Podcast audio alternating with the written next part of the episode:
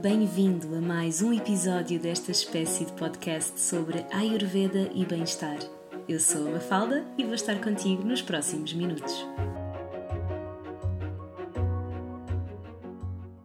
Uma toxina é uma substância que atua como veneno para o organismo. Um dos fatores que faz variar o nível de toxicidade de uma substância é a sua quantidade. Um dente de alho num estofado de lentilhas é medicinal 10 cabeças de alho nas mesmas condições poderão ser um veneno. Os próprios doxas, que fazem parte da nossa constituição, podem acumular-se no corpo e ficar em excesso, tornando-se tóxicos.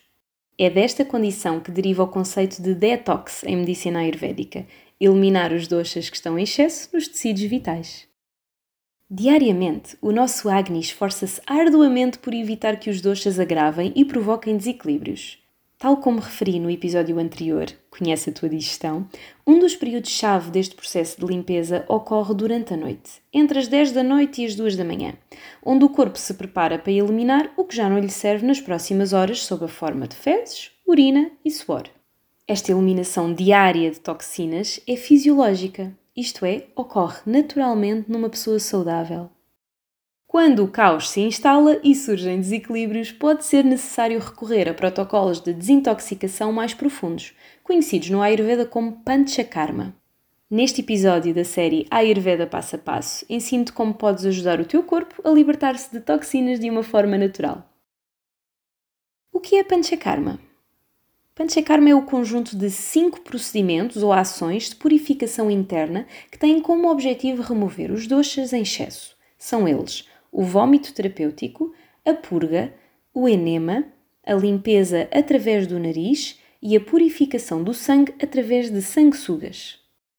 Os protocolos em si podem parecer fáceis, no entanto, trata-se de um processo complexo ao nível fisiológico. Qualquer tipo de panchakarma deve ser sempre acompanhado por um médico ayurvédico.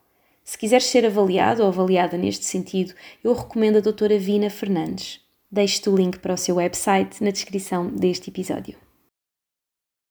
Apesar de corresponderem àquilo que deve ser eliminado, as fezes, a urina e o suor dão estrutura e suporte aos respectivos locais onde são armazenados antes de serem expelidos. As fezes dão estrutura ao cólon e ajudam na manutenção da força corporal, a urina dá estrutura à bexiga e ajuda a eliminar o excesso de umidade corporal, e o suor lubrifica a pele e ajuda a regular a temperatura corporal. Além das funções de suporte e transporte de toxinas para o exterior, os produtos de excreção podem ser usados como uma sonda daquilo que se passa dentro do teu corpo. No curso Ayurveda Online tens acesso a três guias de conversação, entre aspas, um para cada produto, que te vão ensinar a observar, questionar e aprender com as tuas fezes, a tua urina e o teu suor. O melhor detox que podes fazer é cuidar de ti com carinho, dando assim a oportunidade ao teu corpo de se limpar naturalmente e em sintonia com os seus próprios ritmos. De seguida, partilho contigo algumas estratégias para potenciares naturalmente a eliminação de toxinas através dos produtos de excreção. Começamos pelas fezes. Um intestino intoxicado é geralmente sinónimo de um sistema imunitário enfraquecido. Eu irei falar mais deste tópico no próximo episódio. Além de querermos manter uma barreira imunitária forte, um intestino saudável tem um impacto positivo a vários níveis da saúde, conferindo bem-estar geral através de uma maior leveza, criatividade e alegria.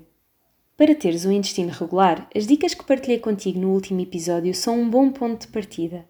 Comer a horas e na quantidade certa, mastigar bem a comida, comer apenas com fome, cozinhar e temperar bem o teu alimento e fazer um diário digestivo te vai ajudar a perceber que alimentos tornam o teu intestino mais irregular. Na tradição do yoga, há uma técnica de respiração que ajuda a estimular o intestino. Chama-se Uddiyana Bandha e pode ser feita em casa, de preferência em jejum. Na descrição deste episódio, deixo-te um link para um vídeo que ensina a fazer. Agora vamos falar sobre detox através da urina. O consumo diário de água deve ser ajustado a cada pessoa. A garrafinha de litro e meio pode não servir a todos. Para perceberes qual a quantidade ideal para ti, começa com um litro e mantém-te atento. Se tiveres sede ou se a cor da tua urina for de um amarelo assim escuro, talvez precises de aumentar a quantidade de água. Numa pessoa saudável, beber água ao longo do dia é suficiente para estimular o corpo a expelir eventuais toxinas através da urina. No entanto, há alturas em que o corpo retém um pouco mais água do que era suposto, o que gera desconforto. Podes recorrer a infusões de plantas com propriedades diuréticas, tais como o dente de leão, a uva e a centelha asiática, para aumentar a produção de urina, mas nunca te esqueças que se estás a reter líquidos é porque algo não está bem. Se for o teu caso, procura saber porquê com a ajuda de um profissional de saúde especializado. E o último produto de discreção de que te vou falar é o suor.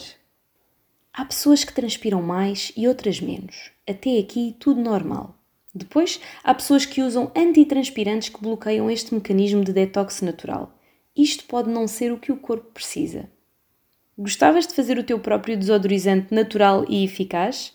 então recomendo a receita da herbalista Fernanda Botelho, que partilho já de seguida. Numa tigela, mistura 7 colheres de sopa de óleo de coco, 3 colheres de sopa de bicarbonato de sódio e 3 colheres de sopa de amido de milho. Mexe muito bem até obteres uma pasta homogénea. Adiciona cerca de 10 gotas de um óleo essencial ao teu gosto, por exemplo, alfazema, alecrim, limão e molaleuca. Se usares sumo de limão, que é um excelente antibacteriano, usa menos quantidade e não exponhas as axilas ao sol, pois o sumo de limão é fotossensibilizante. Aplica o desodorizante com o dedo ou com uma pequena espátula. A gordura do óleo de coco é absorvida pelo amido, pelo que não deverá manchar a roupa. A prática de exercício físico moderado é uma ótima forma de suares e de te sentir mais leve. Não te esqueças de incluir no mínimo 20 a 25 minutos por dia na tua rotina. Deixar ir o que já não serve. Segundo a autora Lise Bourbeau, especialista em metafísica de doenças, a obstipação pode indicar um bloqueio emocional. Como a função do intestino grosso é evacuar o que não é útil ao organismo, a obstipação tem ligação direta com renunciar aos velhos pensamentos que já não são úteis. A pessoa que retém as fezes é também quem se abstém muitas vezes de dizer ou fazer alguma coisa, com medo de desagradar ou de não ser correta, ou com medo de perder alguém ou alguma coisa. Esta pode ser apenas uma teoria, como tantas outras, mas não há dúvida de que o estado emocional tem um impacto direto no nosso sistema digestivo, com algumas pessoas mais sensíveis do que outras. Se nos libertamos das fezes quando estas já não nos servem qualquer propósito, por que não fazemos o mesmo com alguns sentimentos e emoções? Voltarei a pegar neste tema, num episódio dedicado apenas à manutenção da nossa energia. Se gostaste deste episódio, tenho a certeza de que vais adorar o curso Ayurveda Online. Já podes reservar a tua vaga na próxima edição. As aulas vão começar no dia 15 de janeiro de 2023 e na descrição deste episódio deixo-te o link para o formulário de inscrição. Fica bem! Muito obrigada por estares aqui. Se gostaste deste episódio, subscreve a minha Friends Letter para não perderes os próximos.